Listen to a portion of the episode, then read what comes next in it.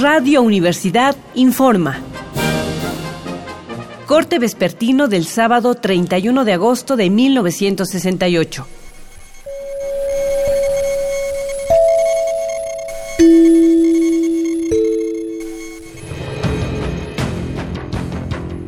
Esta tarde, la vocacional 7 fue nuevamente objeto de agresiones. Esta es la tercera vez en los últimos tres días.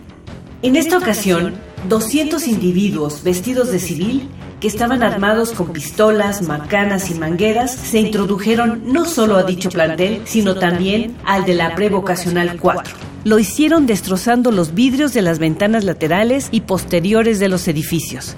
Una vez adentro, la fuerza de choque agredió y secuestró a algunos de los estudiantes. Se nos reporta que la nueva acción duró 15 minutos. Los vecinos solicitaron ayuda a los granaderos que se encontraban instalados en la Plaza de las Tres Culturas, pero estos se negaron diciendo que solo actúan bajo órdenes emitidas por la superioridad.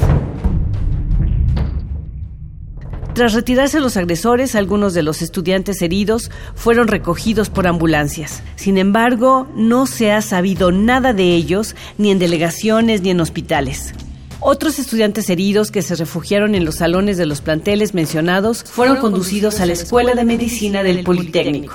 Frente a los alarmantes hechos de los últimos días, la Asamblea de Intelectuales, Escritores y Artistas declaró su enérgica protesta por la continuidad de las represiones gubernamentales. La Asamblea declaró que las nuevas secuelas de brutalidad evidencian la negativa de las autoridades a reconocer las más simples libertades que otorga la Constitución. Seguiremos informando. Siga pendiente de los reportes de Radio Universidad.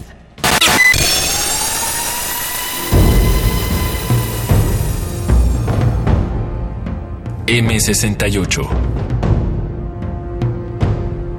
50 años del movimiento estudiantil.